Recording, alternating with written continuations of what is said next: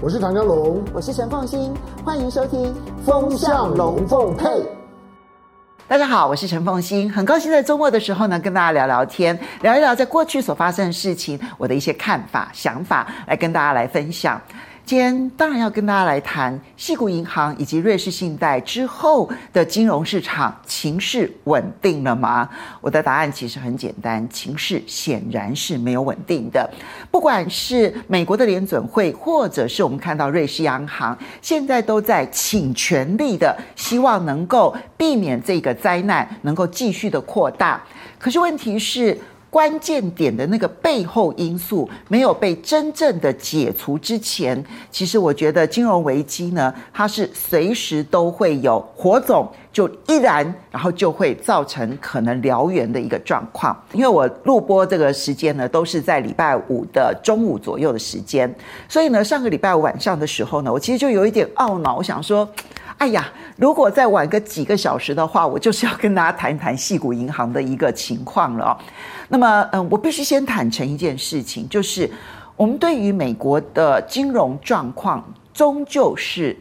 还有隔了很大的一层，所以我们会对于它，比如说某一家银行，它在整个美国的金融结构里头扮演一个什么样的角色，还有它的存款结构，就这存款结构里头，他们有分成，比如说有担保的存款跟无担保的存款。我们其实对这些存款结构，还有包括了他们对于存款运用的投资结构，我们终究没有那么样子的了解。全美国几千家的金融机构，那么我们隔了那么。大的一层，其实了解的程度是有限的，所以矽谷银行的问题呢，在上个礼拜稍微冒了一点头，可是呢，等到等美国的市场开始反应了之后，我们才知道说，哦，这件事情原来影响是如此之大。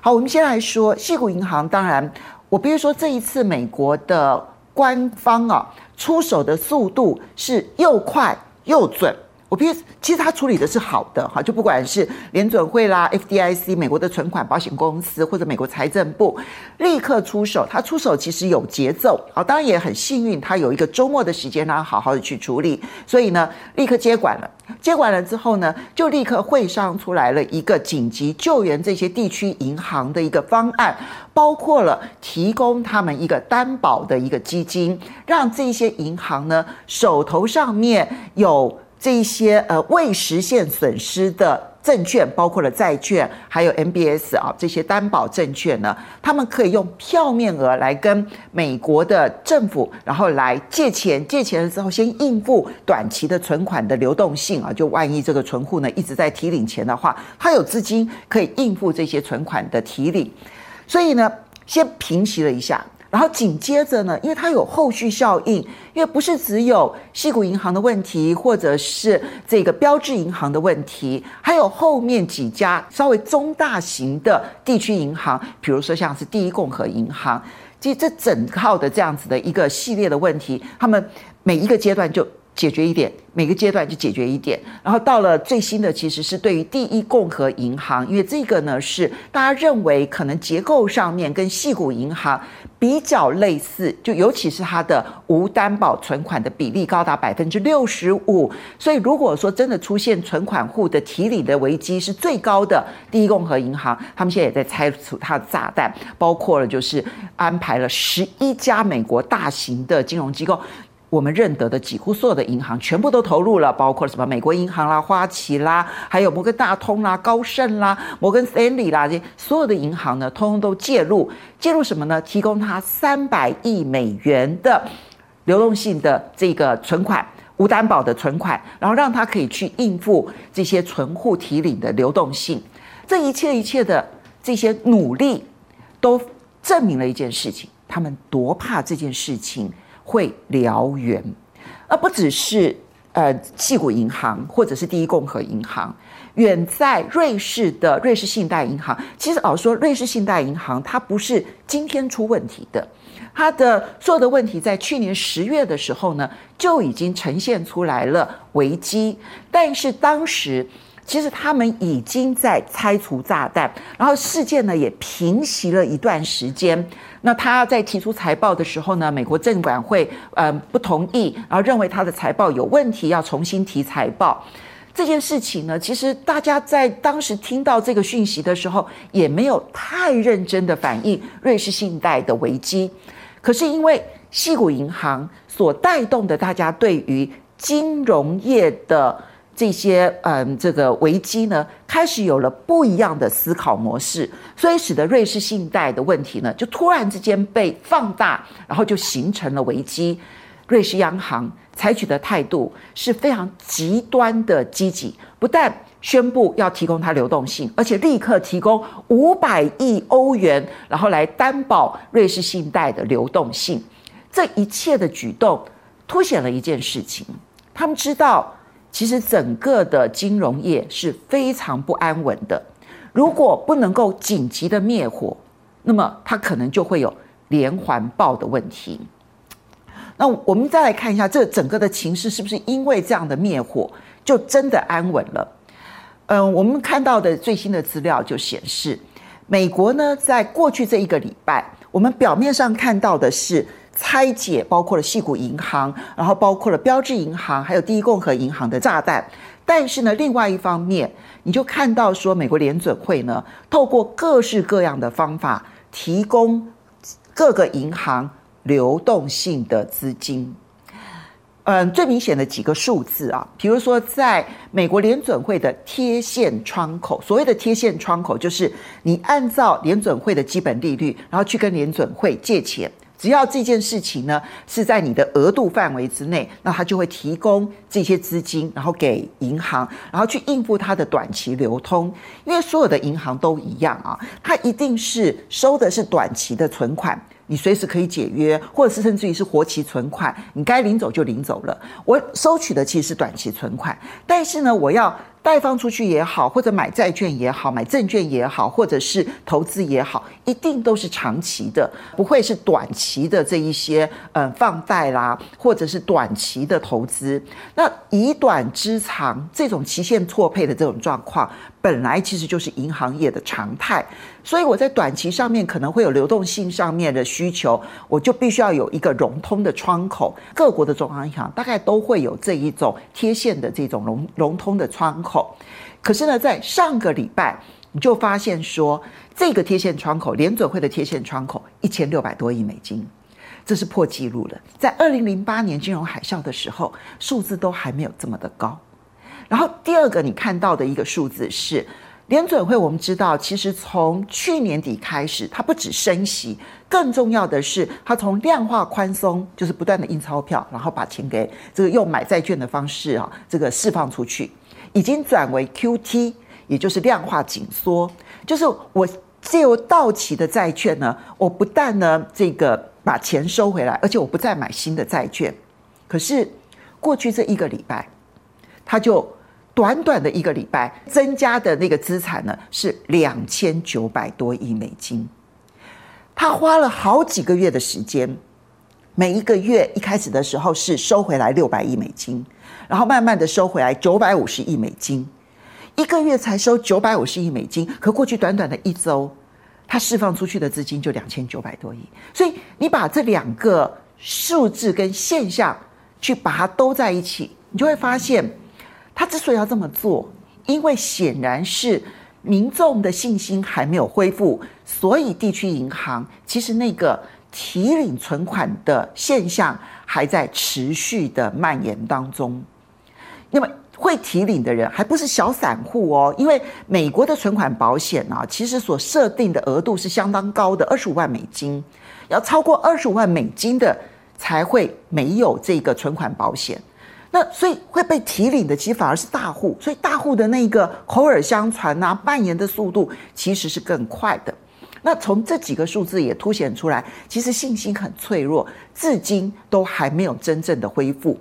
而瑞士信贷明明是去年的事情，现在可以立刻烧起来，变成了欧洲的大问题，也都凸显出来，那是全球的信心很脆弱。不是只有美国、欧洲，就包括了日本银行。日本银行所持有的美国债券非常的多。那么这一次矽谷银行所凸显出来的，就是美国联准会呢，从很快速的短短一年不到的时间，快速升息十八码四点五个百分点的这个升息的速度，使得早期投资的这些债券的人，他其实在账面上面都出现了大量的亏损。所以，日本银行界有非常多的美国的早期的这些投资，这就使得在快速升息当中呢，其实不是只有日本的银行，其实台湾的金融圈啦，还有包包括了这个银行啦，还有包括了保险公司，也都有非常多的账面上的亏损。大家还记得去年我们在看台湾的寿险业的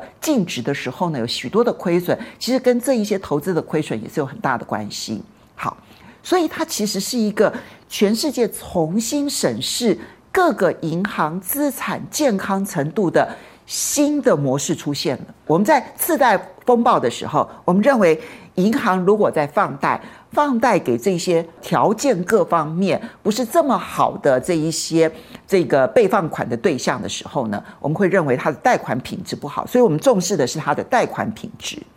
但现在呢，在快速升息的压力之下，就连大量投资债券，可能都会被列为是一个警讯。因为如果你的债券持有比例过高，然后同时时间过长，以至于你短期之内无法应付流动性的话，那可能就会变成危机，像矽谷银行这个样子。我们回头去看一下，它真正的问题根结点在什么地方？其实说穿了，这就是，呃，如果你看 Ray Dalio，就是桥水基金的这个创办人哦，他其实在去年我跟大家也分享过，就《变化中的世界秩序》这一本书的时候呢，他其实就有提到这个债务周期这件事情。当一个国家的央行它快速的宽松货币，美国的联准会是从二零零八年的金融海啸之后就开始降息，同时 QE。那时候的 QE 呢，还是第一波 QE、第二波 QE、第三波 QE、第四波 QE，它其实每一次都还设定期限，然后设定额度。那因为不确定说这一种量化宽松的货币宽松政策可能产生的后遗症有多强，不确定，所以就是边走边试探，边走边试探。本来其实在二零一六一七年的时候呢，这个试探已经他们觉得稳定了。那不需要再继续的用这么宽松的货币政策，所以开始转为升息，也开始转为呢，慢慢的这个把这个资金收回来，然后用很缓慢的方式升息，用很缓慢的方式呢来把资金收回来。整个的周期呢，到了二零一九年，其实眼看着差不多快要回到二零零八年之前的一些水准，希望能够做到这样子，没有想到一个 COVID-19。美国联准会也包括了欧洲央行，包括日本都一样啊。采取的方式呢，就是我快速的降息，立刻降到近乎零利率，然后同时呢，无限制、无上限的 QE，让联准会的资产负债表在很短的两年之内，从四兆美金一口气上升到将近九兆美金。所以，这么大量的资金的外溢效应。而且那么低廉的资金的这个成本，你就会造成很多地方它在投资的时候呢，它就很宽松，就会形成了各种错误的投资，可能资资源的错放，然后也会导致泡沫。它有太多领域了，不管是房地产啦、其实债券市场也是如此啊，然后又或者是像加密货币啦，甚至于像是创投基金啦，也非常宽松。然后新创资企业呢，就会有大量的源源用不断的资金。可是当你又这么短的时间之内快速升息，哎，这真的是从这个一九八零年之后就再也没有出现这么快速的短期之内的升息。二零零八金融海啸之前。其实他们花了两年的时间，一共升息了十七码，最后隔了他半年之后呢，你就看到美国的次贷危机就出现了。那这一次呢，是花了一年的时间就升息十八码，那一次是两年升息十七码，这次是一年升息十八码。所有的市场其实都一样。如果我们回到亚洲金融风暴一九九七年的时候，那时候大量的钱涌入了东南亚。接着突然发现情势不对，又大量的资金抽回来，亚洲金融风暴就出现了。同样的道理，你大量的钱进入了美国的房地产，然后突然升息，然后大量的资金又抽回来，次贷风暴。这一次是大量的资金进入许多的市场，现在又大量的资金抽回来，它就会形成很多地方就会左支右绌，无法应对。一旦破裂，就形成了破口。瑞士信贷是其中的例子，它当然有人谋不臧，它当然有它里面很严重的腐化的一些问题，它自己都承认。但缺口一定是从最脆弱的地方开始，然后慢慢的蔓延。那矽谷银行也是其中的一个例子。各位，这还是两个小的例子，其实说起来算小的例子。房地产市场会不会有同样的状况？其实是有的。黑石集团底下有一个很小型的房地产基金，其实已经出现了违约了，只是因为它的基金规模很小，然后占比很小，所以呢没有太引起市场上面的焦虑。可是，呃，不管是加密货币，比特币从六万多，然后一路跌跌到两万多，然后呢，又或者是股票市场，又或者是债券市场，又或者是这个呃房地产市场。它有许多的市场都面对了水涨船高的泡沫过程，然后现在正在泡沫消灭的过程当中，金融是经不起这样子的快进快出，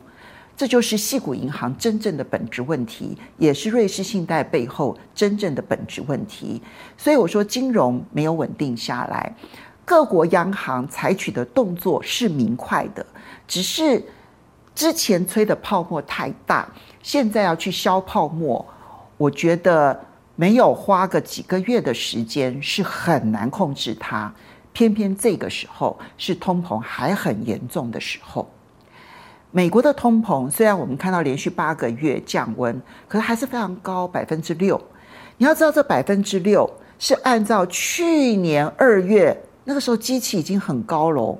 那时候的美国的通膨其实已经有百分之六、百分之七喽，所以它是在比前一年成长了百分之六、百分之七的基础之上，又成长了百分之六。所以这个通膨如果不把它控制住，